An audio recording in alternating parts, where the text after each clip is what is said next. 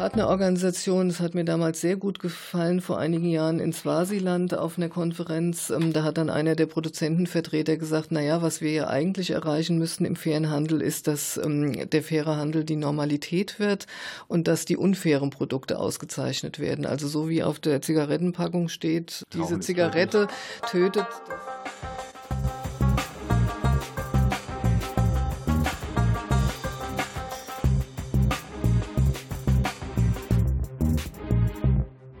Herzlich willkommen bei Focus Globus. In dieser Sendung sprechen wir über den fairen Handel. Mein Name ist Claudio Kniepek und ich bin heute in Wuppertal in der Zentrale der GEPA und spreche mit Andrea Fütterer, Leiterin der Grundsatzabteilung äh, und Vorstandsvorsitzenden des Forums Fairer Handel. Guten Tag, Frau Fütterer. Hallo, Herr Kniepek. Als erste Frage, können Sie äh, in drei Sätzen beschreiben, was der faire Handel ist? Beim fairen Handel geht es darum, Handel gerecht zu gestalten, sodass ähm, auch die Produzentinnen und Produzenten, die am Anfang der Wertschöpfungskette stehen, ähm, ein faires Einkommen erhalten, würdige und angemessene Arbeitsbedingungen haben. Und es geht auch um Ökologie im fairen Handel. Sie arbeiten hier bei der GEPA. Die GEPA ist ja ein Fairhandelshaus und leiten hier die Grundsatzabteilung. Was ist eigentlich die Aufgabe einer Leiterin einer Grundsatzabteilung? Ja, das ist immer eine beliebte Frage, weil sich das ja ein bisschen sperrig anhört. Ähm, die Abteilung Grundsatz und Politik ist zum einen äh, dafür zuständig, ähm, sich mit Kriterien des fairen Handels zu befassen, ähm, die auch weiterzuentwickeln, auch strategische Fragen für den fairen Handel zu erörtern. Dann ist unsere, in unserer Abteilung auch angesiedelt alles, was mit der Information und den Überprüfungen von Handelspartnerorganisationen zu tun hat. Da gibt es ja die verschiedenen Prüfsysteme, sodass wir als GEPA nur noch einen kleineren Teil, einen sehr kleinen Teil selber machen ähm, über ein internes Monitoring-System. Und ähm, dazu gehört eben auch Informationen einzuholen, sodass wir wirklich ähm, an die Kundinnen und Kunden auch gute Informationen zu den Organisationen vor Ort liefern können. Was, ähm, wie sind sie aufgestellt? Was ist die Realität von den Menschen in den Produzentenländern? Was bewirkt auch der faire Handel bei ihnen? Und das ist alles ähm, in der Grundsatzabteilung angesiedelt. Auch dann die politische Arbeit, wo es darum geht, ähm, fairen Handel auf der politischen Ebene weiterzutreiben und das sowohl hier auf kommunaler Ebene als dann auch in Deutschland. Und dafür sind natürlich ganz wichtig die Netzwerke im fairen Handel, weil politische Arbeit kann man nicht alleine machen. Das hätte überhaupt keinen Zweck. Da braucht man einfach die, ähm, die Netzwerke, die dann auf den verschiedenen Ebenen, national und international, mit mehr Kraft und mehr Power wirklich ähm, dann versuchen, Stimmen die Stimme des fairen Handels zu bündeln und gegenüber Politik aufzutreten. Wie wird man denn Leiterin einer Grundsatzabteilung? Ich meine, äh, Sie kommen ja eigentlich ganz woanders her. Eigentlich haben Sie ja ähm, Gartenbauingenieurin gelernt, studiert.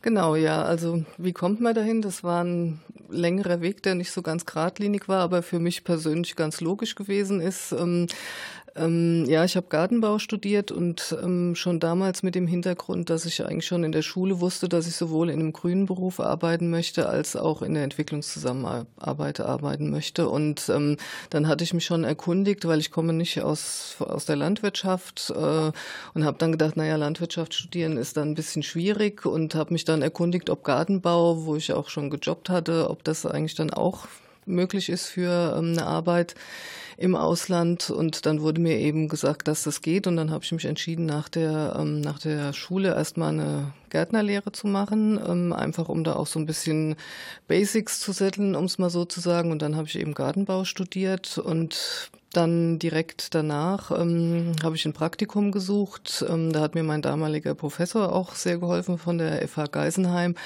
weil ich einfach feststellen wollte über ein Praktikum, ob mir die Arbeit überhaupt liegt. Und ich wollte auch Spanisch lernen, weil ich gerne in Lateinamerika lernen, ähm, arbeiten wollte. Und ja, dann bin ich das erste Mal rausgegangen ähm, habe dann äh, etwa sieben Monate in einem Projekt im Süden von Honduras gearbeitet, in Choluteca. Und das war halt eine super Erfahrung für mich, weil das eben schon gleich ein Projekt der Entwicklungszusammenarbeit war, ein sogenanntes Ernährungssicherungsprojekt. Und da konnte ich eben schon sehr gut feststellen, wie so Projekte arbeiten, habe auch festgestellt, was mir da gefällt an der Art der Arbeit, was ich auch vom Ansatz nicht so gut ähm, finde und habe dann einfach, ja, war für mich, war dann klar gewesen, ähm, so möchtest du weiterarbeiten. Und als mhm. ich dann äh, zurückgegangen bin nach äh, Deutschland, habe ich mich dann bei verschiedenen Organisationen beworben, unter anderem den Deutschen Entwicklungsdienst, den es ja heute nicht mehr gibt. Ähm, der ist ja vor einigen Jahren mit der damaligen GTZ zur GIZ fusioniert, aber ähm, ja, da habe ich mich beworben und habe dann äh, gearbeitet in Nicaragua für zweieinhalb Jahre. Mhm. Und da war ich dann ähm, Beraterin für Kleinbauernorganisationen im Kaffeeanbau und das war ein bisschen lustig. Also im Nachhinein war es lustig, zuerst war es nicht so lustig, weil eigentlich war ich für die Stelle eingelesen, um die ähm, Organisationen im Bereich ähm, Aufforstung, Anlage von Baumschulen und so weiter zu beraten.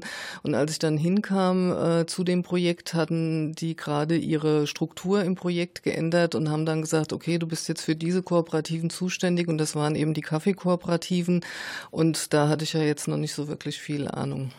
Das heißt, Sie kamen aus Deutschland äh, und haben direkt mit Kaffeebauern zusammengearbeitet, ähm, genau. obwohl das so gar nicht Ihr. Äh, wie, wie sind Sie da so reingekommen? Ja, das, ähm, äh, ich war natürlich dann auch erst so ein bisschen erschrocken, habe dann aber geschaut in Nicaragua selber, ähm, welche Organisationen es gibt, die auch in dem Bereich arbeiten und hatte dann großes Glück, mit einer Organisation zusammenzuarbeiten, die dort ähm, Biolo zu biologischem Kaffeeanbau und zu biologischer Landwirtschaft beraten hat und die habe ich dann praktisch ähm, engagiert und habe dann genauso wie die Kooperativen mitgelernt, was eben biologischer Kaffeeanbau bedeutet. Und das war dann also für meine weitere Arbeit und alles eine extrem wichtige Erfahrung, die ich da in Nicaragua eben von der Pike auf ähm, mitbekommen konnte. Mhm. Genau, bei Nicaragua äh, Kaffee fällt mir sofort ein, wie das so, oder wie viele erzählen, wie das so mit dem fairen Handel losging, mit dem äh, Kaffee aus Nicaragua. Ähm, aber was, was war denn da das Problem der, der Kleinbauern, dass sie da äh, Hilfe brauchten? Das Problem war ähm, in dem Sinn, das habe ich dann auch bei dem späteren Projekt in Honduras äh, festgestellt, dass es gar nicht so sehr darum geht, dass jetzt ähm, Menschen aus dem Ausland kommen müssen und da erklären müssen, wie biologischer Kaffeeanbau funktioniert. Das, also ich selber habe mich da immer mehr als eine als eine Moderatorin oder so gesehen, weil es eigentlich darum geht, die die Kooperativen in dem Fall auch wieder zusammenzubringen, ähm, das Thema wieder attraktiv zu machen, weil ähm, in der Realität war es ja so, dass die Länder in Mittelamerika, aber auch anderswo ja sehr stark auch von der sogenannten grünen Revolution betroffen gewesen sind, also wo die ganze Chemie, wo der ganze Chemieanbau propagiert worden war, wo ja auch seitens der Regierung zum Teil dann äh, propagiert wurde, keinen Schattenkaffee mehr anzubauen, was ja eigentlich ökologisch ist, sondern eben zum Teil den ganzen Schatten zu entfernen und mit sehr viel Chemie zu arbeiten. Und das hat dann sehr in, in vielen Menschen drin gesteckt, dass das eigentlich die bessere Art der Landwirtschaft ist. Und dann ging es ähm, sehr stark darum, einfach wieder zu zeigen, das, was schon die Vorväter gemacht haben, das ist eigentlich die, die gute und die nachhaltige Landwirtschaft gewesen, die eben auch ähm, Stetigkeit ähm, verspricht. Und ähm, insofern ging es einfach darum, die Themen wieder hervorzuholen, die die Menschen schon selber in sich haben, weil sie schon immer ihre Väter und auch die Großväter beobachtet haben auf dem Acker und ähm, dem auch wieder eine, ja, eine Wichtigkeit zu geben. Das ist eigentlich jetzt in dem Fall bei beiden Projekten, in denen ich gearbeitet habe, so ein ganz wichtiger Punkt gewesen. Nicht so sehr der Spezialistin für irgendetwas zu sein, sondern tatsächlich das ähm, ja, zu moderieren, ähm, zu organisieren auch und dem auch wieder eine, eine, einen Wert Wert zu geben. Mhm. War wahrscheinlich auch erstmal äh, ungewöhnlich, ne? dass, dass, dass Kleinbauern erstmal gucken, dass sie äh, mehr Chemie einsetzen, damit moderner sind. Mhm. Und dann kommt jemand aus Deutschland, aus Europa und erzählt, nee, äh, macht das doch lieber so, wie ihr das ganz früher gemacht habt. Mhm. Gut, in Nicaragua, in dem Projekt muss ich sagen, da war ich, äh, da waren vor mir schon ähm, andere, auch ähm, Entwicklungshelfer und Entwicklungshelferinnen gewesen. Das habe ich dann im, zum Teil auch fortgeführt, allerdings dann eben stärker mit dem Schwerpunkt auf biologische Landwirtschaft. Danach habe ich dann in Honduras gearbeitet, um die Geschichte ein bisschen weiter zu erzählen. Und da war es tatsächlich so, dass wir in dem Projekt ähm, von der Pike auf angefangen haben mit biologischer Landwirtschaft. Und ähm, in Honduras selber hat es zum damaligen Zeitpunkt noch keine biologische Landwirtschaft, auch noch keinen Bio-Kaffee gegeben, obwohl die ganzen Nachbarländer drumherum in Mittelamerika, die hatten schon lange Bio-Kaffee, waren auch schon im fairen Handel gewesen. Das war in Honduras damals nicht der Fall. Und ähm, da sind wir dann tatsächlich auch mit den Leuten aus dem Projekt zu den ähm, Kooperativen aus meinem alten Projekt nach Nicaragua gefahren, um eben so einen Ausba Austausch zwischen den Kooperativen zu machen, weil das eh sehr viel effektiver ist, wenn die Bauern unter sich austauschen, wie geht's, was geht nicht, was geht gut und so weiter und so fort. Und, ähm, und da war es dann tatsächlich so, dass ähm, es gar nicht zuerst ähm, geplant war, da jetzt ein Projekt zu Bio-Kaffee zu machen und dass das aber die Bauern dann selber entschieden haben nach dieser Reise, dass sie es einfach probieren wollen. Und das hat dann natürlich gedauert, wie das so ist. Am Anfang gibt's ja immer nur so zwei, drei, vier sehr innovative Leute, die auch wirklich dann unbedingt das wissen wollen, ob es funktioniert. Die meisten waren so, na ja, Nicaragua, da ist ja flach und da ist ja heißer und in Honduras in der Projektregion, das war sehr bergig und auch kühler auf 1400 Metern. Aber es gab dann eben zwei, drei, vier, die gesagt haben, wir machen es jetzt und ähm, mit denen haben wir dann eben angefangen, so kleine, ähm, also von dem Saatbeet an Bio-Kaffee äh, äh, anzubauen und eine ähm, erwachsene, also eine ausgewachsene Finger auch umzustellen. Und wenn es dann funktioniert und die anderen sehen dann, ach, das ist ja, das geht ja doch bei uns und dann ist es eben langsam gewachsen und ähm, ja, dann auch als Projekt groß geworden. Und ja, in dem Projekt in Honduras war ich dann fünf Jahre gewesen. Und das hat dann damit geendet, dass wir 1999 ähm, die ersten 22 Säcke biozertifizierten Kaffee aus Honduras nach Deutschland an die GEPA vermarktet haben. Und das war praktisch der Start von Bio-Kaffee und anderen Bioprodukten in, aus Honduras dann. Und ähm, für mich war das auch so ein bisschen äh, der Punkt mit den ganzen Erfahrungen, die ich dann vor Ort gemacht hatte, ähm, auch zum fairen Handel, auch in dem Kontakt mit der GEPA damals, die ich ja nicht wirklich kannte, nur auch so vom, vom Lesen halt früher oder aus dem eine Weltladen, ähm, zu sagen, ja, fairer Handel, das muss jetzt sein. Wenn ich zurückgehe nach Deutschland, dann muss ich unbedingt in Deutschland an dem fairen Handel weiterarbeiten. Hm. Und dann kamen Sie nach Deutschland und sind dann äh, in der GEPA eingestiegen? Äh, nee, so schnell ging es leider nicht. Ich habe dann noch ähm, ein anderes Projekt dazwischen gemacht und zwar war ich dann zwei Jahre beim Fairtrade e.V. angestellt. Das war ein kleiner Verein, der auch mit zur GEPA gehört hat, der hauptsächlich Bildungsarbeit gemacht hat und Beratung von Produzentenorganisationen. Und da habe ich dann ein Projekt äh, konzipiert und durchgeführt. Das hieß Fair Mobil. Das war ein Bildungsprojekt. Da haben wir so einen alten amerikanischen Schulbus gekauft, äh, den dann umgerüstet, also alle Sitze raus und dann so eingerichtet wie ein Weltladen mit den ganzen Produkten, mit Fotos und so weiter.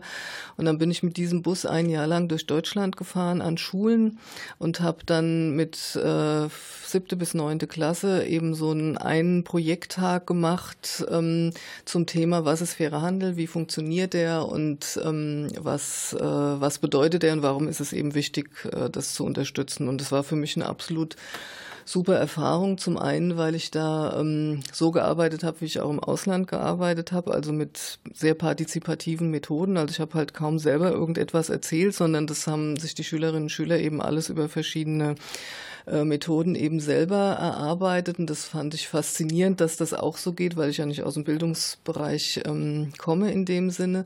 Und es war für mich natürlich auch eine ganz ähm, besondere Erfahrung. Ich war ja fast äh, zehn Jahre im Ausland gewesen und dann nach Deutschland zurückzukommen, ein halbes Jahr diese Vorbereitung von dem Projekt zu machen und dann ein Jahr lang unterwegs zu sein, ähm, immer bei äh, anderen Leuten, die mich dann auch eingeladen haben. Also es war total super. Die Kontakte liegen wir dann über die Weltläden oder über Schulen, die mich praktisch buchen konnten, um diesen Projekttag äh, zu machen, da dann auch mit zu wohnen und dann wirklich so ganz ähm, eng da auch wieder wieder deutschen Alltag ähm, mitzubekommen. Also es war schon eine sehr, sehr besondere Erfahrung und die hat mir natürlich dann sehr geholfen ähm, für die weitere Arbeit dann auch bei der GEPA. Danach, nach diesem Projekt, ähm, gab es dann diese Monitoringstelle bei der GEPA, da habe ich mich drauf beworben und habe die dann bekommen und ähm, habe die dann einige Jahre gemacht, also war dann eben für diesen Bereich, den ich vorher erwähnt hatte, Informationsarbeit und die Überprüfung von Kriterien zuständig. Und ähm, als dann die mein Chef äh, in Rente gegangen ist, habe ich mich dann auf die Stelle für die Leitung beworben. Ja, und so bin ich dann ähm, hier gelandet. Ja. Die GEPA ist ja die ähm, größte europäische Fairhandelsorganisation. Fair ja. ähm, und ich glaube auch einer der, der Pioniere, die überhaupt mit dem fairen Handel in Europa angefangen haben, oder? Ja, eine, eine der Pionierorganisationen, genau. Ähm, wir, also fairer Handel insgesamt in, in Deutschland, da ist ja für uns immer so der Startpunkt 1969 eigentlich gewesen, die sogenannten Hungermärsche. Das waren Demonstrationen von Jugendlichen aus dem kirchlichen Kontext, die sich eben mit der Frage der Gerechtigkeit der Weltwirtschaft auseinandergesetzt haben und ähm, dann Demonstrationen dagegen demonstriert haben, gegen die ähm, ungerechten Bedingungen. Und diese Demonstrationen sind dann als Hunger Hungermärsche ähm, bekannt geworden. Und das war praktisch die, der Startpunkt und die Keimzelle für die Fairhandelsbewegung. Und ähm, das war also 1969 und 1970 und dann wurde praktisch das erste faire Produkt, das war ein äh, Kaffee aus Guatemala, nicht aus Nicaragua, was die meisten Leute denken, sondern der kam tatsächlich aus ähm, Guatemala, der sogenannte Indio-Kaffee und ähm, der ist so entstanden, dass damals das ähm, Miserio, ähm, das Hilfs Hilfswerk Miserio, was ja auch einer der Gesellschafter der GEPA ist, in Guatemala dazu beigetragen hat, einen kooperativen Dachverband zu gründen, Fede Cocagua, und dann äh, diesen Kaffee als den ersten fairen Kaffee nach Deutschland zu importieren. Und damals gab es ja die GEPA noch nicht, ähm, aber die Holländer, die waren schon ein bisschen weiter, die hatten schon eine Importorganisation, SOS Welthandel hießen die, und so ist praktisch dieser erste Kaffee über eine holländische Fair-Importorganisation dann nach nach Deutschland gekommen. Und dann hat sich ähm, danach in Deutschland ähm, äh, haben sich dann die Weltläden Aktionsgruppen, die äh, dann den Kaffee vertrieben haben unter der Aktion Dritte Welthandel, haben dann Kaffee ähm, importiert und das war dann praktisch der Vorläufer zur Gründung der GEPA mhm. 1975. Warum war das damals äh, wichtig, ähm, Kaffee von Kleinbauern zu importieren und hier zu verkaufen. Ähm, was, was, war denn der, äh, der verkehrt am anderen Kaffee, an dem normalen Kaffee, den man sonst überall kaufen konnte oder bis heute kaufen kann? Ja, das, das Verkehrte, wenn man das so nennen will, ist eben die Tatsache, dass ähm, Produzentenorganisationen und vor allen Dingen eben Kleinbauern ausgebeutet werden, keine angemessenen Preise für ihr Produkt und für ihre Arbeit bekommen, auch überhaupt keine Möglichkeit hatten, auf dem Weltmarkt damals zu agieren, sondern das lief ja alles, ähm, und so ist es ja auch heute noch außerhalb des fairen Handels, dass das alles über Zwischenhändler läuft, die sogenannten Coyotes, die halt versuchen, den Kaffee so billig wie möglich von den Kleinbauern einzukaufen, um ihn dann so teuer wie möglich irgendwo weiter zu verkaufen. So ist es ja zum Teil auch heute noch im konventionellen Handel. Und das war eben, äh, das wurde eben als eines der Hauptpunkte gesehen, warum eben so eine große Ungerechtigkeit im Welthandel herrscht und warum eben die Produzentenorganisationen überhaupt nicht von ihrer Arbeit und von ihrem Produkt ähm, leben können. Und der faire Handel war ja im Anfang mehr auch eine Bildungsbewegung, also wurde ja sehr stark eben Bildungsarbeit zu diesen Themen gemacht. Und irgendwann hat man dann aber festgestellt, dass es halt sehr schwierig ist, nur Bildungsarbeit, also nur Theorie und ähm, da sehr trocken über diese Thematik Thematik zu reden und hat eben ähm, dann mhm. gedacht, dass es doch sehr viel besser ist, anhand eines konkreten Produktes das zum einen wirklich mal durchzuprobieren und konkret zu machen, damit man dann eben auch äh, genau das Beispiel hat, das und das muss man alles tun und so müssen Preise sein und so weiter, damit eben tatsächlich ein Produkt dann auch für die Produzentenorganisationen fair ist. Und dann war eben, wie gesagt, der erste war der Nicaragua, äh, der Guatemala Kaffee und dann kam ja über die ganze Nicaragua Solidarität kam dann sehr viel auch Nicaragua Kaffee und ein weiteres Produkt der Anfangsjahre waren äh, Kerzen aus ähm, Soweto, damals ähm, auch als ähm, sehr symbolisches Produkt noch zu Apartheidszeiten und so weiter. Und mhm. dann Soweto in äh, Südafrika. In, genau, mhm. Soweto in Süda mhm. Südafrika. Und dann ähm, ja, hat sich das im Prinzip immer mehr ausgebreitet, zu sagen, wir müssen und wollen die Bildungsarbeit machen, aber wir wollen tatsächlich auch handeln, damit es nicht nur so dieses eine Exemplarische ist, sondern dass man tatsächlich auch versucht hat, ähm, Handel anders zu gestalten, alternativ zu gestalten. Und in den Anfangsjahren haben wir ja auch nicht vom fairen Handel gesprochen, sondern vom alternativen Handel, weil es wirklich, und das ist ja auch das Oberziel, sage ich jetzt mal, für den fairen Handel, ist, ähm, Strukturen zu verändern. Also das sage ich halt ganz oft auch im Alltag. Das Ziel vom fairen Handel ist nicht einfach ähm, fairen Kaffee und faire Schokolade oder so zu verkaufen, sondern das Ziel des fairen Handels ist eben tatsächlich die Strukturveränderung. Das hört sich zwar sehr ähm, sehr hochgegriffen an, das wissen wir auch, ähm, aber es geht darum, internationalen Welthandel gerecht zu gestalten für alle Beteiligten. Und das war auch die Gründungsidee für fairen Handel und das ist auch das, was wir weiter verfolgen. Wenn man dann so ein bisschen in die Geschichte guckt der Fairhandelsbewegung oder auch der GEPA ganz konkret, dann sieht man natürlich schon, dass es da auch Ups and Downs gegeben hat. Es gab auch Jahre, wo sich sehr, wo sich so ein bisschen von den ersten sehr revolutionären und sehr politischen Jahren ähm, stärker entfernt wurde, wo dann sehr darauf auch geschaut wurde, ähm, neue Produkte, äh, mit neuen Produkten zu arbeiten, einfach auch wirklich den Handel an sich ganz konkret auszuweiten ja, da haben wir bestimmt auch an manchen Stellen ab und zu mal so ein bisschen die sehr politische, den sehr politischen Anspruch so ein bisschen ähm, verlassen. Aber besonders in den letzten Jahren, äh, denke ich, ähm, sind wir auch wieder sehr stark ähm, auf diesen politischen Anspruch zurückgekommen, weil wir eben auch festgestellt haben, dass, ähm, dass es nicht möglich sein wird, einfach nur über den konkreten fairen Handel, den GEPA und die ganzen anderen ähm, Fairhandelsorganisationen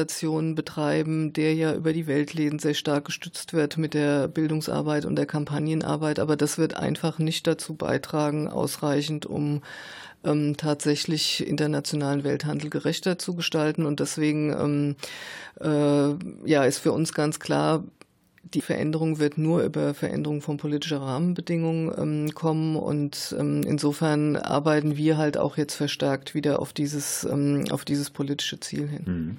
Genau, über die Politik wollen wir gleich auch noch sprechen, aber vielleicht doch nochmal als äh, praktisches Beispiel, wie fairer Handel funktioniert. Vielleicht wirklich anhand des, des Kaffees. Wie äh, kommt der Kaffee hierher, wird fair verkauft äh, und wie wird sichergestellt, dass es dann tatsächlich auch den Kaffeebauern zugutekommt? Also ähm, in ganz vielen Fällen ist es ja so, dass wir äh, auch die, ähm, also dass wir die Handelspartnerorganisation auch vor Ort besuchen und ähm, uns da natürlich auch ein Bild machen, wie die, wie die Situation vor Ort ist, ähm, auch wie die Anbaubedingungen alles Mögliche sind.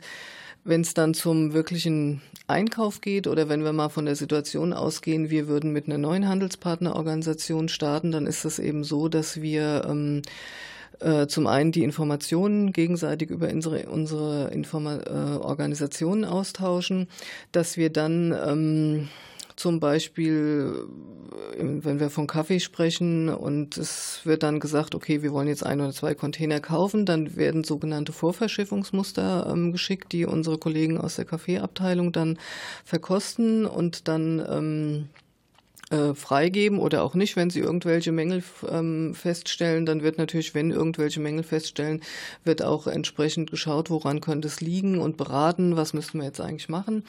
Und ähm, dann werden eben ähm, die Verträge gemacht und gut, zur Preisgestaltung kommen wir vielleicht dann danach auch nochmal kurz.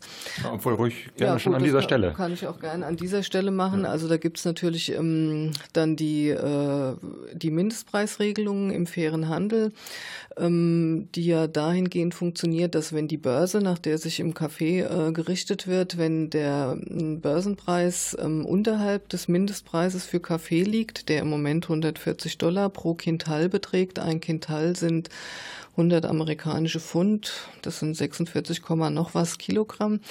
Ähm, dann tritt die Mindestpreisregelung in Kraft. Dann kriegt, ähm, wie gesagt, wenn der Börsenpreis darunter liegt, wenn der Börsenpreis über dem Mindestpreis liegt, dann ist es die, dann hat die Kooperative die Möglichkeit, die Börse zu beobachten und an dem Tag und zu dem Preis, wo sie das für günstig hält, den Preis dann selber zu fixen.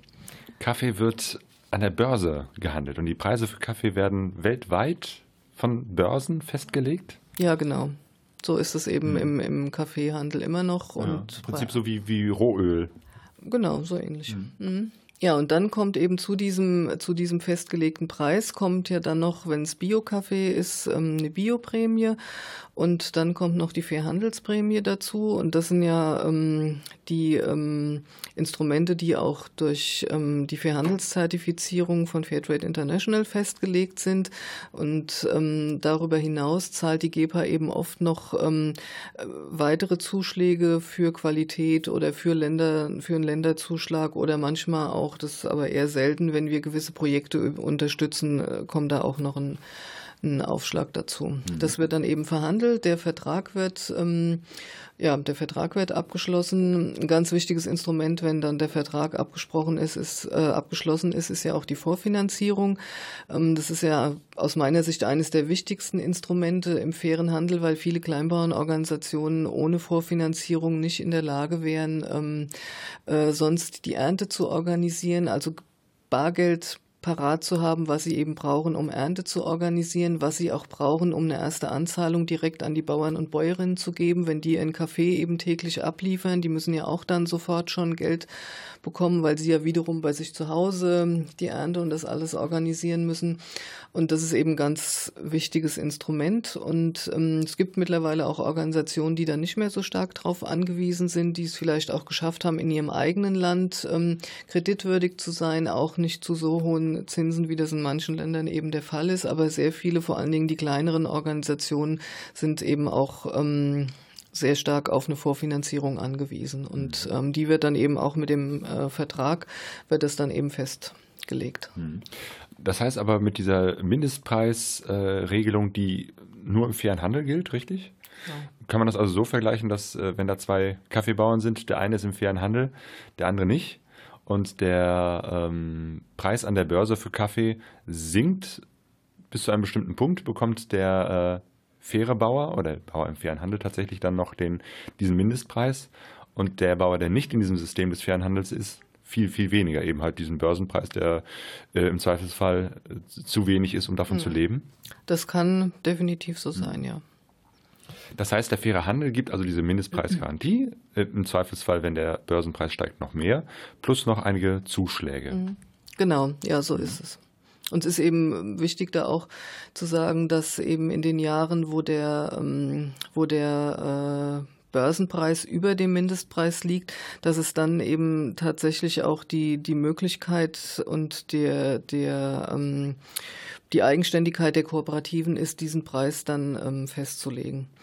Und auch da kann ich vielleicht ein Beispiel erzählen, was dann am fairen Handel besonders ist. Es ist ja schon also Börsenpreis und Kaffee fixieren, das vergleiche ich persönlich immer so ein bisschen mit, wie wann ich tanken gehe oder nicht. Ähm, war jetzt heute der Preis an der Tankstelle noch gut und dann freue ich mich und am nächsten Tag ist er vielleicht noch besser und dann ärgere ich mich oder ist noch schlechter und dann freue ich mich wieder. Und so ähnlich muss man sich das halt auch vorstellen. Also es kann natürlich passieren, dass, ähm, dass eine Kooperative zu einem sehr guten Börsenpreis fixt, sagen wir mal 250 Dollar pro Quintal plus der Zuschläge, die da, da noch kommen. Aber ähm, zwei Tage später ist die Börse plötzlich bei 280 Dollar.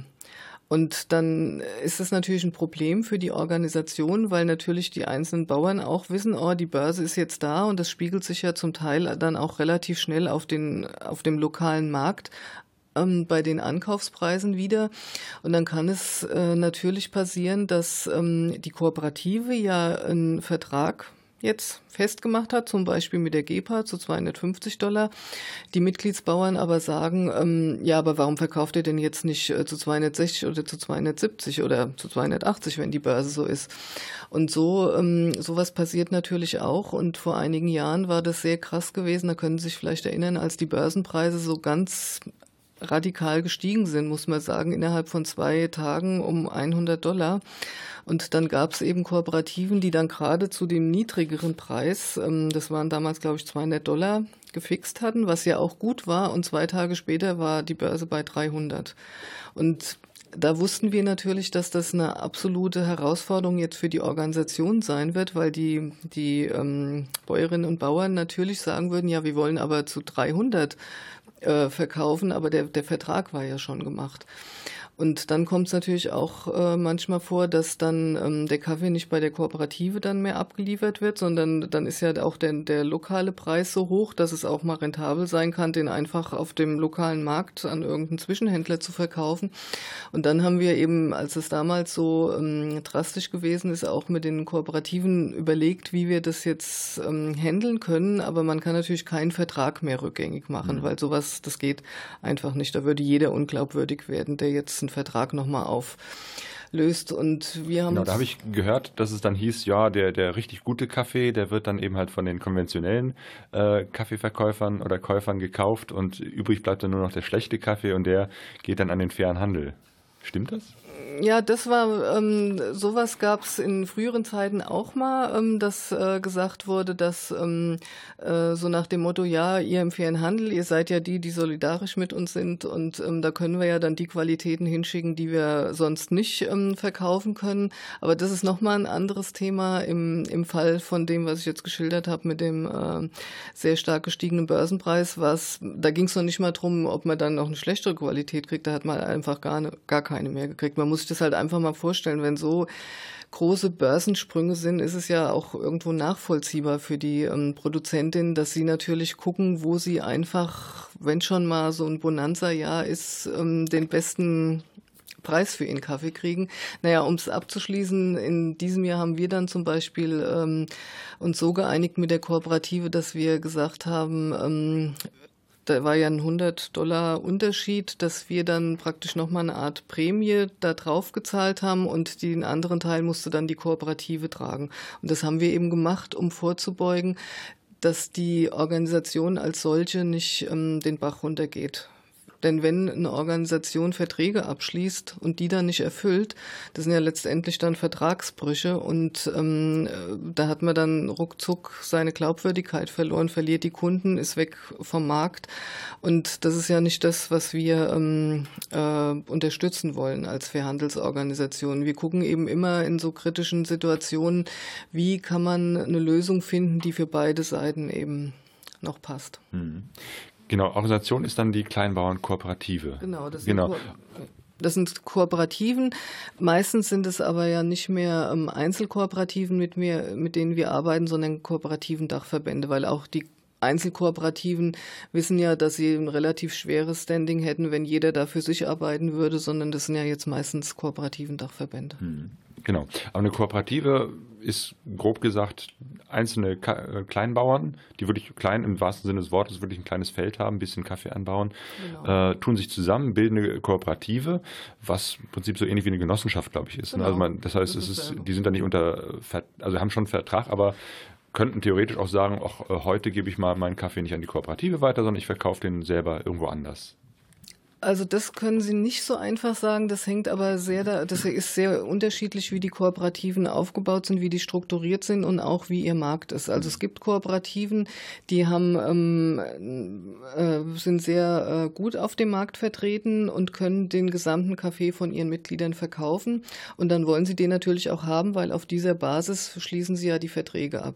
Es gibt aber auch Kooperativen, die aus welchen Gründen auch immer nicht den ganzen ähm, Kaffee ihrer Mitglieder äh, vermarkten können. Und dann wird aber vor der Ernte ganz klar festgelegt, ähm, wie viel Prozent oder auch in, in Fixzahlen, so und so viel Quintales ähm, pro Mitglied soll an die Kooperative geliefert werden, weil auch der kooperativen Dachverband braucht ja eine Sicherheit, die müssen ja planen können und die müssen ja auch wissen können, was sie, ähm, welche Verträge sie abschließen können.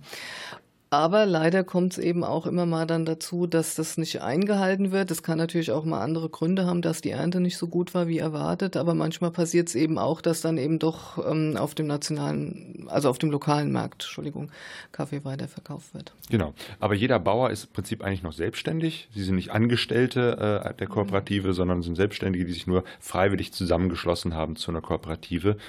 Im Gegensatz zu einer großen Plantage. Das wäre jetzt vielleicht äh, das Kontrastbild, wo es einen Plantagenbesitzer gibt, der eine riesengroße Plantage hat, mhm. dort Kaffee anbaut und einzelne Mitarbeiter, die dann tatsächlich nur angestellt sind, um bestimmte Arbeiten ähm, zu verrichten. Mhm. Gibt es auch fairen Handel ähm, aus, aus solchen Kaffeeplantagen? Also im, im Kaffeebereich äh, gibt es keinen fair gehandelten Kaffee aus von Plantagen. Das ist, wird seit vielen, vielen Jahren immer wieder diskutiert, auch in den Netzwerken, besonders auch in den Produzentennetzwerken, weil das auch immer mal wieder gewünscht wird, zum Teil auch vom Markt. Ähm, der dann sagt, ja, große Strukturen sind ja viel einfacher zu handeln und so weiter. Aber ähm, da ist die Entscheidung noch immer, dass es im Kaffeeanbau nur, im fairen Handel nur Kleinbauernkaffee sein wird. Und das liegt einfach auch daran, dass eben weltweit ähm, äh, die, der Kaffee ähm, circa 80 Prozent von Kleinbauernorganisationen angebaut wird. Also es ist kein Argument zu sagen, ja, man muss jetzt in andere Strukturen gehen, weil man einfach die Nachfrage im fairen Handel gar nicht mehr decken kann, sondern es ist einfach ähm, ein Kleinbauernprodukt und deswegen ist eben bis jetzt zum Glück immer noch die Entscheidung, dass es auch ein Kleinbauernprodukt bleibt. Genau. Und mit diesem Kaffee hat die ganze Geschichte des fairen Handels angefangen. Mittlerweile gibt es ja unendlich viele Produkte des fairen Handels. Ähm, ich weiß nicht, können Sie das grob aufzählen? Also jetzt nicht alle Produkte, aber also im fairen Handel gibt es sehr viele Lebensmittel, ne? Also Kakao, Tee, äh, Kaffee, klar, das sind so die, die Klassiker, äh, Honig, Wein. Dann, ähm, ich war gerade unten im Gepa-Shop, gibt es jetzt auch eine ganze Menge so an, an Geschenkartikeln, Dekoartikel, äh, Kunsthandwerk ähm, und seit einiger Zeit auch Kleidung. Ja, genau. Da haben Sie jetzt eigentlich schon die allermeisten genannt. Wie gesagt, brauche ich gar keine Frage mehr zu stellen. Nee, aber das ist ja auch gut.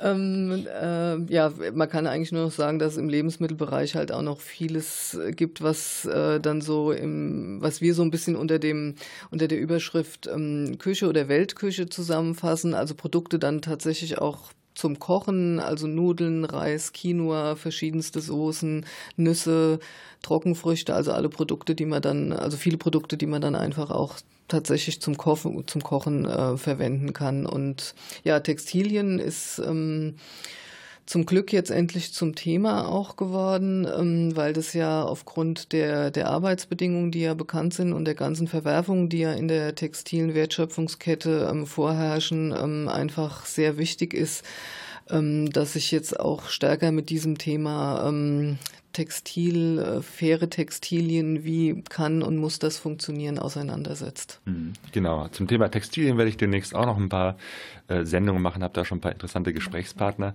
Kommen wir nochmal zurück zu den Lebensmitteln. Bei so äh, Lebensmitteln, die so hundertprozentig aus einem Stoff bestehen, also wie, wie Kaffee, äh, Tee etc., ist es natürlich relativ einfach zu sagen, das ist jetzt fair. Komplizierter wird es ja bei äh, Produkten, die aus verschiedenen ähm, zusammengesetzt werden aus verschiedenen Zutaten. Also mhm. ganz klassisch der Keks. Der besteht eben halt aus Mehl und Zucker und vielleicht noch Schokolade. Da wird es ja manchmal ein bisschen äh, komplizierter ähm, darzustellen, ist der jetzt aus fairem Handel oder nicht, wenn zum Beispiel das Mehl jetzt nicht gerade aus Afrika importiert wird. Ich glaube, faires Mehl gibt es, glaube ich, gar nicht, sondern natürlich aus Deutschland kommt. Also es gibt mittlerweile auch schon ein bisschen faires oh, Mehl, aber da, das ist dann das ist ein anderes Thema, über das wir vielleicht noch sprechen können. Also Sie haben natürlich recht, es wird kompliziert für allen, vor allen Dingen dann auch für die ähm, äh, Verbraucherinnen und Verbraucher, das dann nachzuvollziehen, dass ein sogenanntes zusammengesetztes Produkt, eben jetzt wie der Keks oder die Schokolade, da muss man eben dann tatsächlich wirklich auf der Rückseite die Zutatenliste anschauen und kann sich da dann halt genau informieren, welche der Zutaten aus fairem Handel stammen und welche nicht.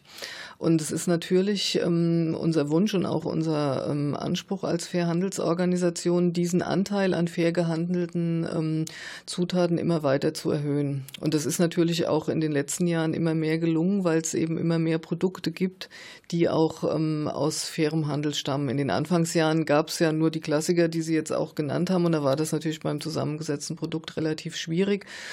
Ähm, aber es gibt ja immer mehr Produkte, die auch fair gehandelt ähm, verfügbar sind und deswegen wird es auch immer leichter, sage ich jetzt mal, ähm, Produkte, auch zusammengesetzte Produkte zu haben mit immer mit einem immer höheren Anteil an Fairhandelszutaten.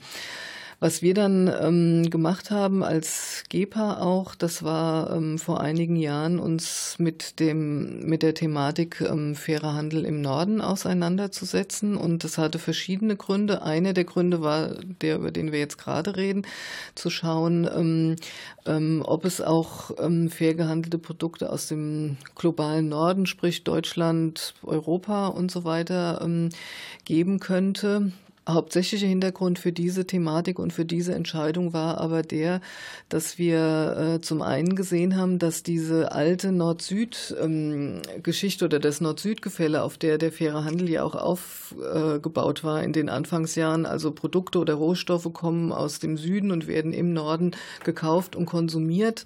Und ähm, das liegt eben daran, dass ähm, dass die Arbeits- und Lebensbedingungen und Bezahlung in den Südländern so schlecht ist und im Norden, in Anführungsstrichen, ist alles gut. Aber in den äh, letzten Jahren haben wir ja über die Globalisierung eben festgestellt, dass diese Trennung überhaupt nicht mehr die Realität ist, sondern die Verwerfung zwischen Arm und Reich und die Schere, die immer weiter auseinandergeht, die findet ja mittlerweile auch in Ländern des globalen Nordens statt, zum Beispiel eben auch in Deutschland.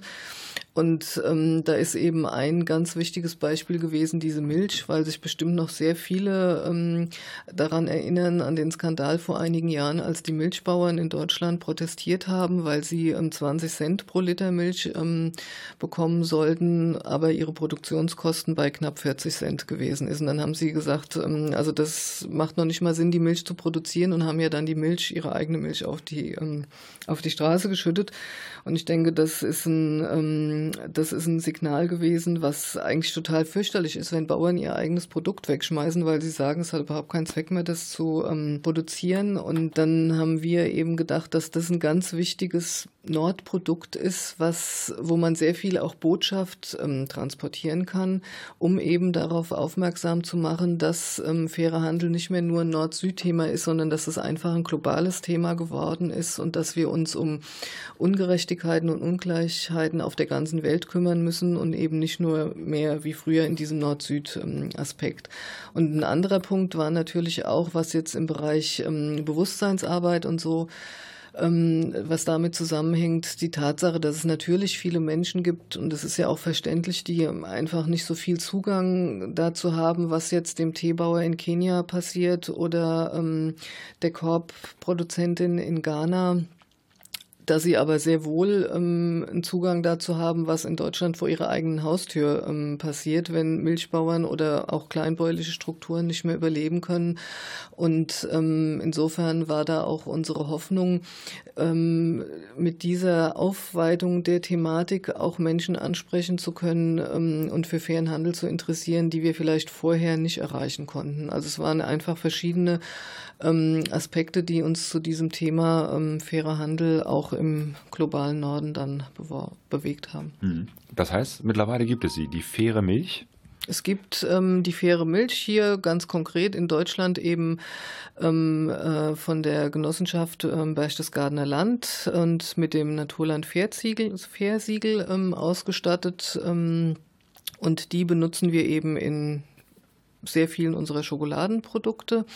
Und es gibt aber, weil Sie ja eben das Mehl angesprochen haben, es gibt aber auch ähm, natürlich weitere Produkte aus dem globalen Norden, ähm, die eben ein äh, Naturland Fair Siegel dann auch haben, weil dieses Zertifizierungssystem ähm, eben auch Überprüfung im Norden ähm, zulässt. Und ähm, da ist eben zum Beispiel auch Mehl dabei. Also wir hatten auch ähm, äh, zum Beispiel Nudeln gehabt, die ähm, zum Teil aus äh, Quinoa äh, aus Bolivien bestanden und zum Teil aus Weizen ähm, aus Norditalien.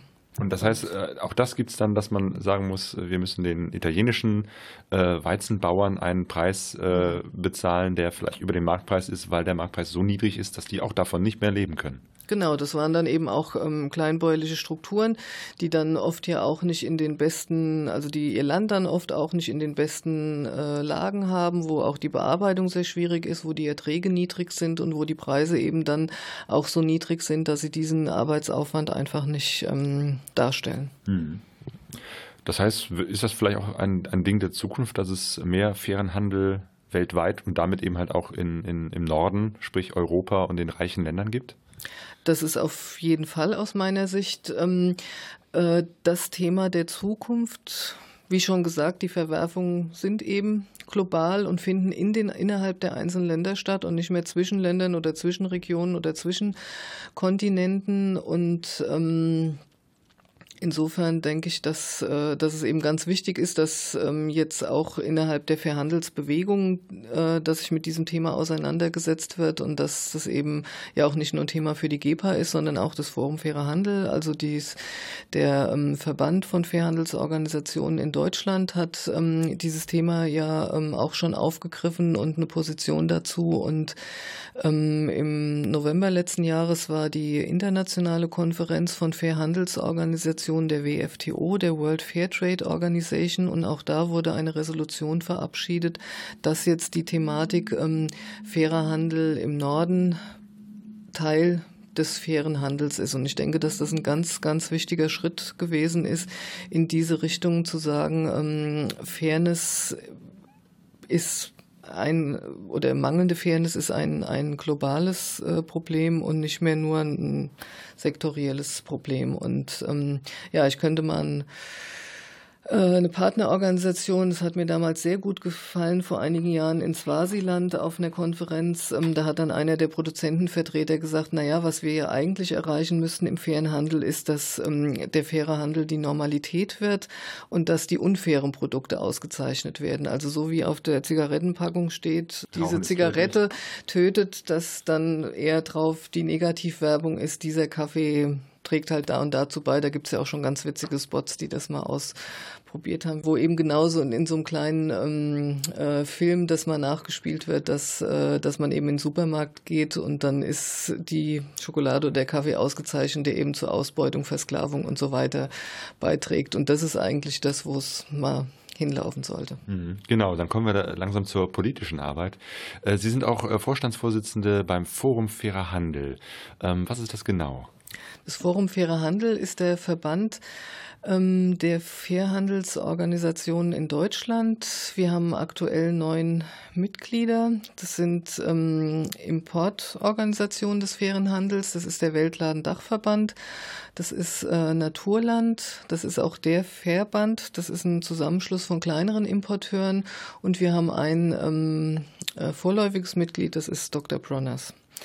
Und ähm, die Hauptaufgabe des Forums Fairer Handel, wie von allen Netzwerken, ist es, die ähm, Organisationen zusammenzubringen, ähm, Kräfte zu bündeln, Synergien zu bilden und vor allen Dingen als die eine Stimme des fairen Handels gegenüber der Politik, den Entscheidungsträgern aufzutreten, da unsere Forderungen ähm, entsprechend zu platzieren an den verschiedenen Stellen. Die Player im fairen Handel sind ja äh, teilweise auch sehr unterschiedlich. Naturland wusste ich jetzt gar nicht, dass, obwohl doch, es gibt Naturland Fair, ne? Genau. das, das dieses grüne Siegel, es gibt das äh, Transfer Fairtrade Siegel, ähm, GEPA äh, hat auf seinen Produkten dieses GEPA Fair Plus äh, Logo. Wie, wie kann man äh, eigentlich äh, genau feststellen, ob das was dahinter steckt. Also ich werde manchmal gefragt, fair kann ja eigentlich jeder draufschreiben, äh, der, der, Name an sich ist ja nicht geschützt, fair äh, kann alles Mögliche sein. Woher weiß ich denn, dass es auch wirklich stimmt? Wird das irgendwie kontrolliert? Das ist in der Tat ein kleines Problem, dass es eben, oder auch nicht, je nach, Sicht, je nach Sichtweise, dass es keine gesetzliche Regelung für fair gibt. Das bedeutet natürlich, dass ähm, jeder das Wort benutzen kann, wie er möchte. Es gibt mittlerweile einige Kontrollorganisationen für fairen Handel, also sowohl Zertifizierungs- als auch Monitoring-Systeme, die eben international anerkannt sind von den Bewegungen als tatsächliche Kontrollsysteme des fairen Handels. Und dann gibt's aber immer wieder ähm, andere Siegel oder Zeichen, die sich so ein bisschen in die Nähe rücken, zum Teil direkt mit dem Wording, zum Teil so ein bisschen versteckt mit dem Wording. Und das ist tatsächlich dann für Bürgerinnen und Bürger definitiv ein Problem, dann noch zu unterscheiden, okay, welches Zeichen ist denn jetzt wirklich fairer Handel und wie gut ist das und ähm, wie gut ist es vielleicht auch nicht.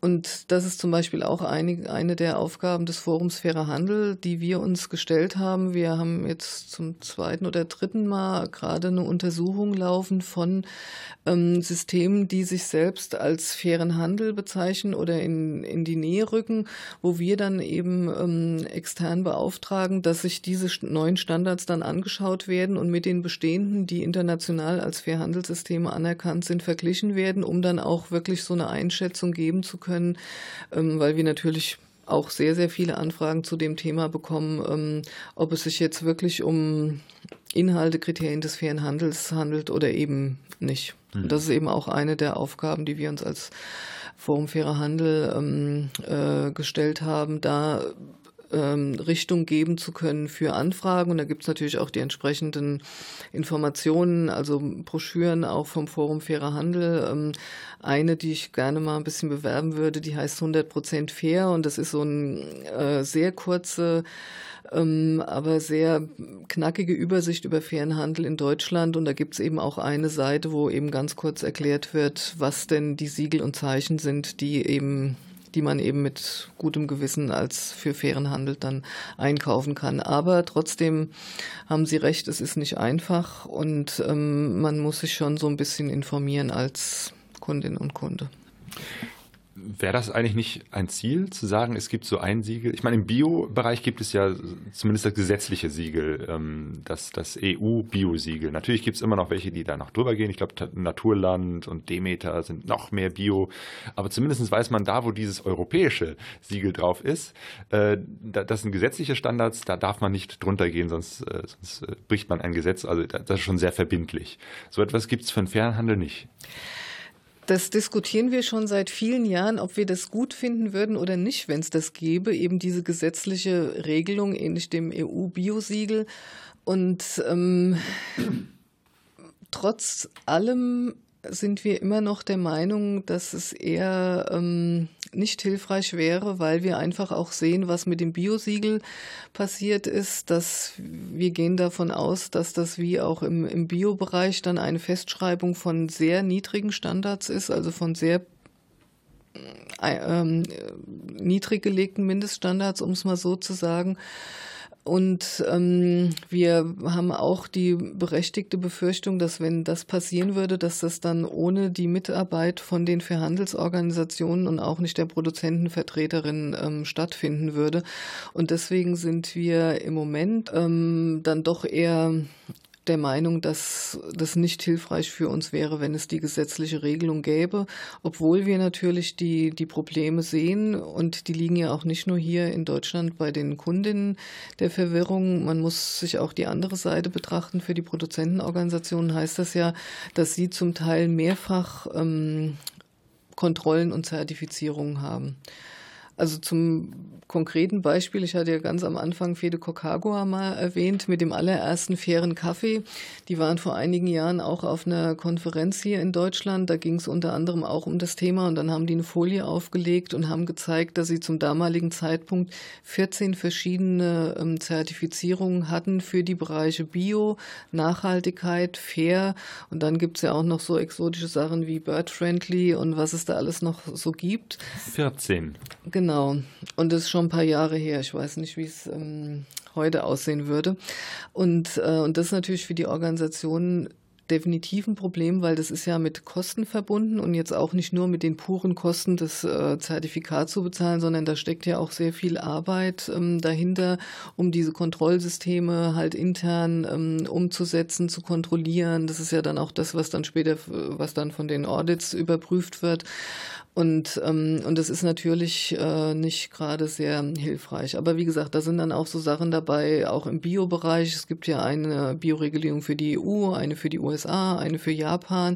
Und wenn man eben dann eine größere Organisation im Sinne von ähm, sehr viele Mitglieder ist, was ja dann auch sehr viel Produktmenge bedeutet und sich da breit auch auf dem Markt aufstellen muss, dann ist man als Produzentenorganisation eben gezwungen, sich dann auch entsprechend der An Nachfragen und der Märkte da ähm, überprüfen zu lassen. Genau. Und was ich auch mal gehört habe, äh, ist, dass es äh, mehr zertifizierte oder mehr zertifizierten Kaffee gibt, als äh, letztendlich auch als fairer Kaffee verkauft wird. Ähm, also dass, dass es im Prinzip viele Bauern gibt, die mittlerweile dieses Zertifikat haben, aber dann wird gar nicht so viel fairer Kaffee verkauft. Ist das so? Hm. Ja, da haben Sie leider recht. Ähm, und das ist auch nicht nur auf den äh, Kaffee bezogen, sondern auch auf viele andere Produkte im fairen Handel. Das, ähm, ich denke, die wenigsten Organisationen können wirklich 100 Prozent ihres, ihrer Produkte auch zu fairen Bedingungen verkaufen. Und da kommen wir eben dann zu dem Thema, was ähm, uns natürlich auch sehr umtreibt ähm, hier in Deutschland, auch als Forum Fairer Handel, dass wir zwar ähm, steigende ähm, Umsatzzahlen haben und wir haben zum Beispiel 2015 sehr gefeiert, weil wir da die eine Milliarden Euro Umsatzmarke geknackt hatten ähm, in Deutschland und dann, das fanden wir natürlich alle ganz toll. Aber wenn Sie sich halt auf der anderen Seite anschauen, dass es fast 40 Jahre gedauert hat, um, die, um diese eine Milliarde Euro Umsatzmarke zu knacken und dass das nicht mal einem Prozent des Gesamtlebensmittelumsatzes ähm, in Deutschland entspricht, ähm, dann relativiert sich diese Freude leider auch ähm, wieder so ein bisschen. Oder die neueste Zahl aus dem letzten Jahr war halt, dass pro Kopf in Deutschland ähm, die Menschen nur 16 Euro pro Jahr für fair gehandelte Produkte ausgeben. Und da sieht man eben, dass noch sehr, sehr, sehr viel Luft nach oben ist und dass wir noch ziemlich viel ackern müssen, um noch viel mehr Leute dazu zu bewegen, ähm, auch fair gehandelte Produkte zu kaufen aber eben gleichzeitig, ähm, da muss ich jetzt wieder ein bisschen darauf zurückkommen, auch die ähm, politische Arbeit machen müssen, weil wir einfach wissen, dass äh, dass wir nicht schnell genug sein werden, um einen wirklich substanziellen Sprung, also wenn ich jetzt gesagt habe, nicht mal ein Prozent des Lebensmittelmarktes, also wie soll das funktionieren, dass wir in wenigen Jahren 30 Prozent hätten oder so, was wirklich dann auch eine substanzielle ähm, Veränderung wäre, auch für die ähm, beteiligten Produzentenorganisationen, die ja da ähm, hauptsächlich auch dann positiv von mhm. betroffen wären. Und deswegen ist uns halt einfach klar, wir müssen parallel äh, zu dem konkreten fairen Handel im Alltag, wo wir ja auch in Best Practice sind, weil wir einfach zeigen, ja, es geht. Also das, was ja am Anfang auch immer belächelt wurde und ja, ähm, die Spinner, die machen jetzt da so ein bisschen auf ähm, Charity und was auch immer, aber wir zeigen ja wirklich im Alltag als Fairhandelsbewegung, dass fairer Handel funktioniert. Aber ähm, wir werden das meiner Meinung nach nicht schnell genug schaffen, ähm, das wirklich ähm, nur ähm, auf der Freiwilligkeit der Konsumentinnen und Konsumenten umzusetzen. Und deswegen ist es einfach entscheidend, dass wir da ein stärkeres Gewicht auch bekommen in der politischen Einflussnahme. Ich meine, gerade in den letzten zehn Jahren ungefähr ist ja der, der faire Handel tatsächlich so ein bisschen aus der Nische herausgetreten. Früher gab es eben halt faire Produkte nur in Kirchengemeinden, in den Weltläden. Äh, mittlerweile gibt es ja wirklich faire Produkte in jedem Supermarkt. Hat das schon äh, dazu beigetragen, dass äh, der faire Handel überhaupt erstmal bekannt ist, dass man weiß, wenn man vielleicht eine Umfrage macht, was überhaupt ein faires Produkt ist? Das hat auf jeden Fall dazu beigetragen und ähm, das war ja, äh, ist ja zum Teil auch passiert ähm, auf der Grundlage der, der Forderungen praktisch von Produzentenorganisationen vor vielen Jahren, die auch zu uns als GEPA zum Beispiel gesagt haben, ähm, GEPA, ähm, wir müssen raus aus dieser, ähm, aus der Nische, weil da einfach die, die, die Mengen auch zu klein sind. Und es ist auch wichtig, sich in den konventionellen Handel zu begeben. Und ähm, das ist auf jeden Fall wichtig gewesen, aus meiner Sicht auch hat es auch sehr dazu beigetragen, ähm, sehr viel sichtbarer generell in der, in der Gesellschaft zu werden, ähm, weil natürlich nicht jede Person in eine Weltladen gehen kann oder möchte. Und der Eintritt in den Supermarkt ermöglicht eben auch Menschen, die jetzt einfach nur einkaufen wollen und ein faires Produkt einkaufen wollen, in ihrem normalen Supermarkt äh, also das ermöglicht es diesen, diesen Menschen auch. Insofern hat der, der Eintritt in den konventionellen Lebensmitteleinzelhandel da auch eine große Rolle gespielt, auch in Bezug darauf, ähm, ähm, ernst genommen zu werden von der Politik. Genau, und gleichzeitig kommen dann die Hardliner, die sagen, ah, wenn es das jetzt im Supermarkt gibt, ein faires Produkt zwischen Hunderten von nicht fairen Produkten, ist das dann nicht äh, der Verrat am Kapitalismus oder umgekehrt äh, nutzen das nicht die Supermärkte, um so ein bisschen Greenwashing zu machen, das nach vorne zu stellen, zu sagen, guck mal, wie fair wir sind, während ein Großteil der Produkte unter unfairen Bedingungen verkauft wird? Gut, diese Diskussion, die gab es von Anfang an und die gibt es natürlich auch heute noch. Die hat sich noch stärker eigentlich an der Frage des ähm, Lebensmitteleinzelhandels, an der Frage der Discounter dann ähm, kristallisiert. Und da ist auch heute noch wie damals die Bewegung gespalten, was, ähm, was diesen Eintritt eben anbelangt. Und ähm, wie ich schon gesagt hatte, ich denke, es war wichtig, ähm, in den Lebensmitteleinzelhandel einzusteigen. Aber ich denke auch, dass man eine Grenze ziehen muss und die liegt ähm, für mich und zum Beispiel auch für die GEPA eben dann ganz klar bei den Discountern, weil ähm, man da einfach sich dann fragen muss, wer tatsächlich in diesen Zusammenarbeiten die Regeln dann festlegt. Ich hatte ja zu Anfang gesagt, der faire Handel ist angetreten, Strukturen zu verändern. Aber ähm, unser Problem und unser großer Widerspruch ist ja auch, dass wir im Moment noch in den bestehenden sehr unfairen Strukturen agieren.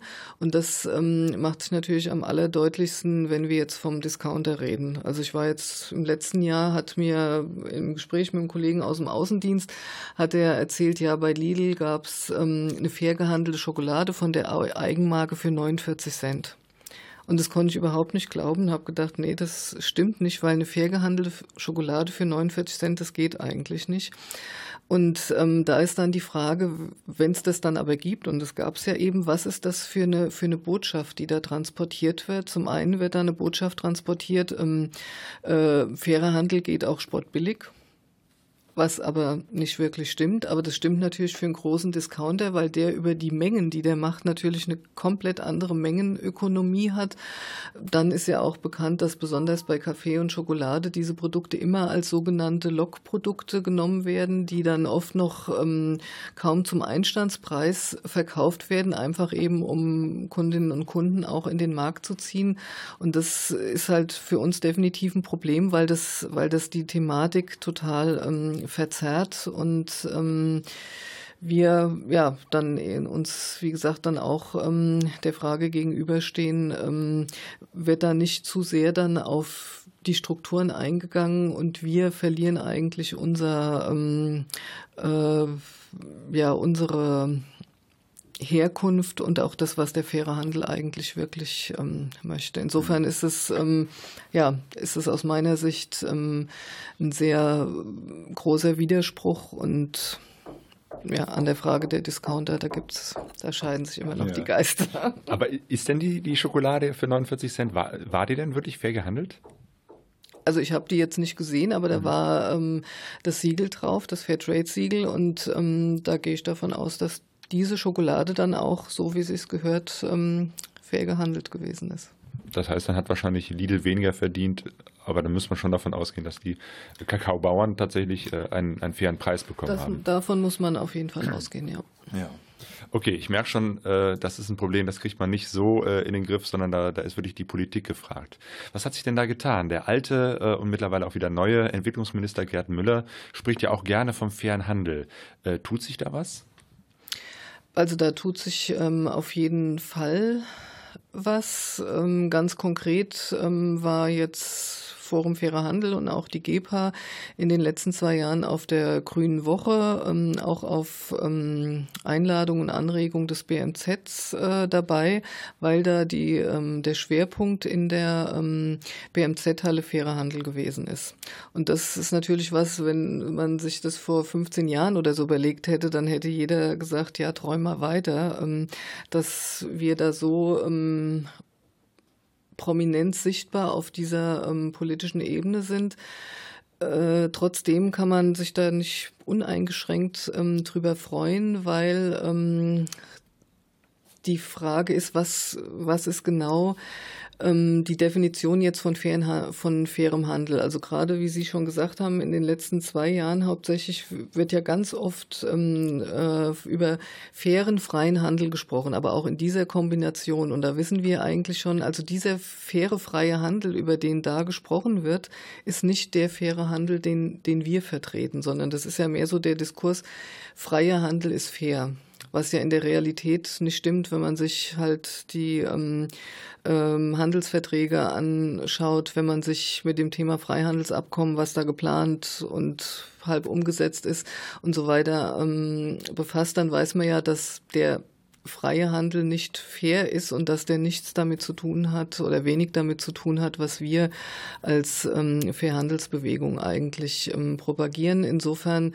ist das ähm, auf der einen Seite ähm, sehr wichtig, dass wir diese, dass wir diese Öffnung jetzt haben und dass es eben auch auf dieser Ebene den ähm, die Möglichkeiten gibt, da jetzt zu agieren. Aber wir müssen halt auch immer wieder ganz klar sagen, was unsere Meinung ist und was aus unserer Sicht fairer Handel bedeutet. Und um Ihnen noch ein konkretes Beispiel zu nennen, ähm, vor die letzten zwei Jahre haben wir mit ähm, Forum Fairer Handel und Weltladen Dachverband eine Kampagne gehabt zu der UN-Leitlinie für Wirtschaft und Menschenrechte ähm, die ähm, ja vorsieht, dass äh, Unternehmensverantwortung entlang der gesamten äh, Lieferkette stattfinden soll.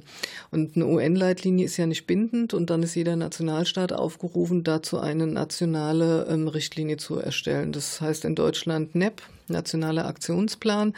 Und da haben wir dann äh, zwei Jahre eine Kampagne gefahren, ähm, um zu fordern, dass tatsächlich dieser NEP, den die Bundesregierung ähm, erarbeitet hat, dass der zum einen konkret vorsieht, dass ähm, Unternehmen haftbar sind für ihre ganze Kette, dass sie ähm, eine Sorgfaltspflicht haben, sprich wirklich gucken müssen, was wo passiert und eventuell eingreifen und dass auch wenn etwas passiert, die Menschen aus Bangladesch oder wo auch immer dann was passiert, die Möglichkeit haben, ihre Rechte in Deutschland einzuklagen. Das waren also die konkreten Forderungen für diesen nationalen Aktionsplan der Bundesregierung der halt ganz klar beinhaltet, dass das verbindliche Forderungen sind. Und dann ist es eben Ende Dezember ähm, 2016 verabschiedet worden, der Nationale Aktionsplan, und hat eben zu unserer Enttäuschung dann wieder nur ähm, Empfehlungen gegeben. Und das sind eben diese ganz ähm, konkreten ähm, Forderungen, wo wir uns dann ähm, dafür einsetzen, dass es einfach Verbindlichkeit auch gibt. Und ähm, wir haben dann, äh, wie gesagt, diese Kampagne gehabt. Äh, das war auch relativ ähm, erfolgreich, was die Mobilisierung anbelangte, aber das Ergebnis, da können wir natürlich überhaupt nicht mit äh, zufrieden sein. Aber trotzdem muss man sagen, wir haben jetzt einfach die Öffnung, um auch da ähm, agieren zu können. Zumindest äh, sind Sie mit dem Forum Fairer Handel schon ein Gesprächspartner auf der politischen Ebene. Ja, definitiv. Das ist eben die positive Entwicklung der letzten Jahre gewesen, dass wir uns da auch als Forum Fairer Handel etablieren konnten, als Ansprechpartner für die Ministerien, für die entsprechenden Ministerien. Das ist natürlich zum einen hauptsächlich das BMZ, aber eben auch andere, wenn es um Fragen von Wirtschaft und Agrar geht. Gut, dann hoffe ich, dass sich da in Zukunft mehr tut und dass die Politik da äh, zu mehr Verbindlichkeit kommt äh, und äh, nicht nur die, die freiwillige Selbstverpflichtung da im Vordergrund steht. Mhm. Ja, Frau Fütterer, ganz herzlichen Dank für dieses Gespräch. Ja, ich bedanke mich bei Ihnen. Und wir bedanken uns bei unseren Hörern. Ähm, Links zu zur GEPA, zum Forum Fair Handel und zu einigen Themen, die wir hier angesprochen haben, findet ihr auf focusglobus.de.